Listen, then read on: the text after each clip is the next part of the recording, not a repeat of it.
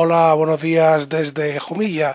Hoy nos queremos hacer eco de un aniversario. Hace 30 años, eh, finales de enero de 1991, se ponía en marcha la Asociación de Personas con Discapacidad Física y Orgánica de Jumilla y hablamos con su presidente actual, Salvador eh, Simón. Eh, buenos días. Buenos días a todos.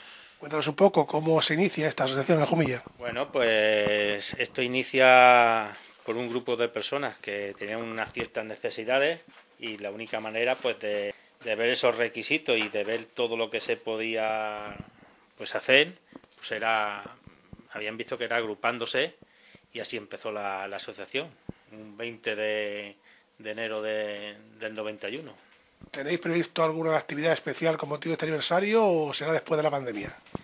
Pues ahora mismo con, con el tema conforme está pues no se puede no se puede hacer nada. Después cuando a ver si pasa todo el tema este y a ver lo que podemos ir realizando. ¿Qué es exactamente ANFIJO? ¿Cómo la definirías? Pues ANFIJO, pues una asociación de personas, como hemos dicho, de personas con discapacidad física y orgánica, cuyo único motivo es pues asesorar e informar pues a todas aquellas personas que lo requieran de los derechos que tienen y darle un cierto servicio, ahora mismo como lo estamos dando una asociación que se fundó, como decimos, en el 91 en el domicilio de su entonces presidenta, en la calle Cura Navarro número 7. Actualmente estáis en el edificio del ambulatorio viejo, ¿no? Sí, aquí en el Alpico, lo que era la antigua Casa Socorro. ¿Y qué actividades ofrecéis a las personas? ¿Tenéis una oficina aquí? ¿Qué horario?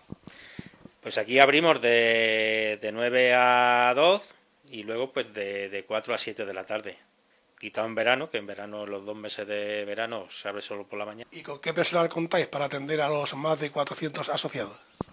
Pues mira, pues contamos con nuestra con nuestra trabajadora social, en María, tenemos a Fernando que es el administrativo y luego pues tenemos a Pedro que es el chofer que tenemos para que va recogiendo a las personas para repartirlas por, por el centro de especialidades o a donde quieran que las lleven, que es el transporte adaptado. Y, y la fisioterapeuta que tenemos, Almudena. Precisamente esa es mi pregunta, es decir, contáis con una sala de fisioterapia, ¿quiénes las puede utilizar? Pues las pueden utilizar todo aquel que, todos nuestros socios, tanto para hacer ejercicio como para, para darle la fisioterapeuta lo que necesita a nivel de, de ejercicios motóricos. Sois prácticamente pioneros en el tema del traslado de, personas, transporte adaptado. Cuéntanos cómo funciona ese servicio.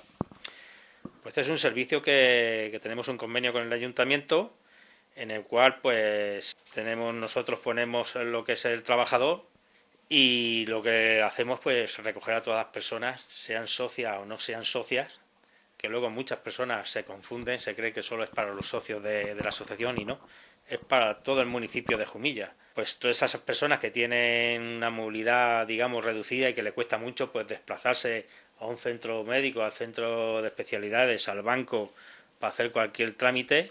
¿Cómo se nutre la, asociación de fondos? Es decir, nos consta que tenéis una subvención del ayuntamiento de 20.000 euros y una cuota mensual. ¿Cuál es la cuota que pagan los socios?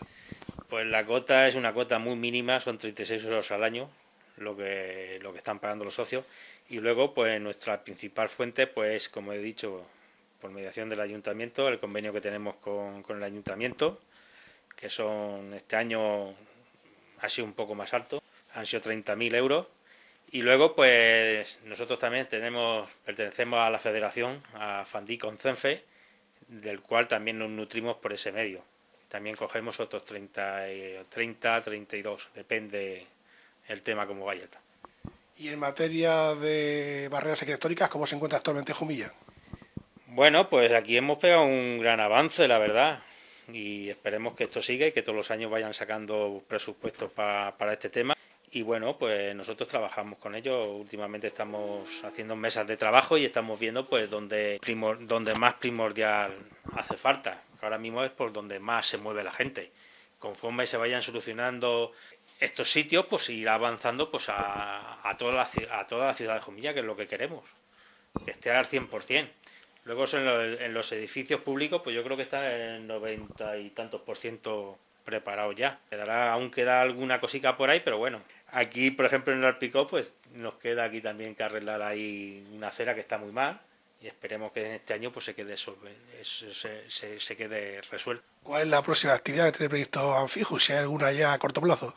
Actividad, ¿te refieres? Pues, pues nuestra principal eso es retomar, retomar retomar la, los talleres que tenemos. Cuando nos dejen, que pase un poco esto, es nuestro principal objetivo, retomar esos dos talleres que tenemos para que puedan seguir los usuarios pues haciendo su ejercicio y, y todo eso. ¿A qué talleres te refieres? Pues me refiero al taller, tenemos dos talleres de pilates, uno digamos un taller normal de pilates y luego uno pues que es más está más concebido para las personas que tienen la movilidad más reducida.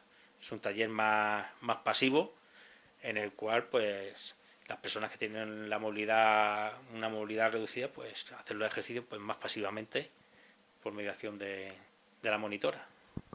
Muchas gracias, muy amable. A vosotros.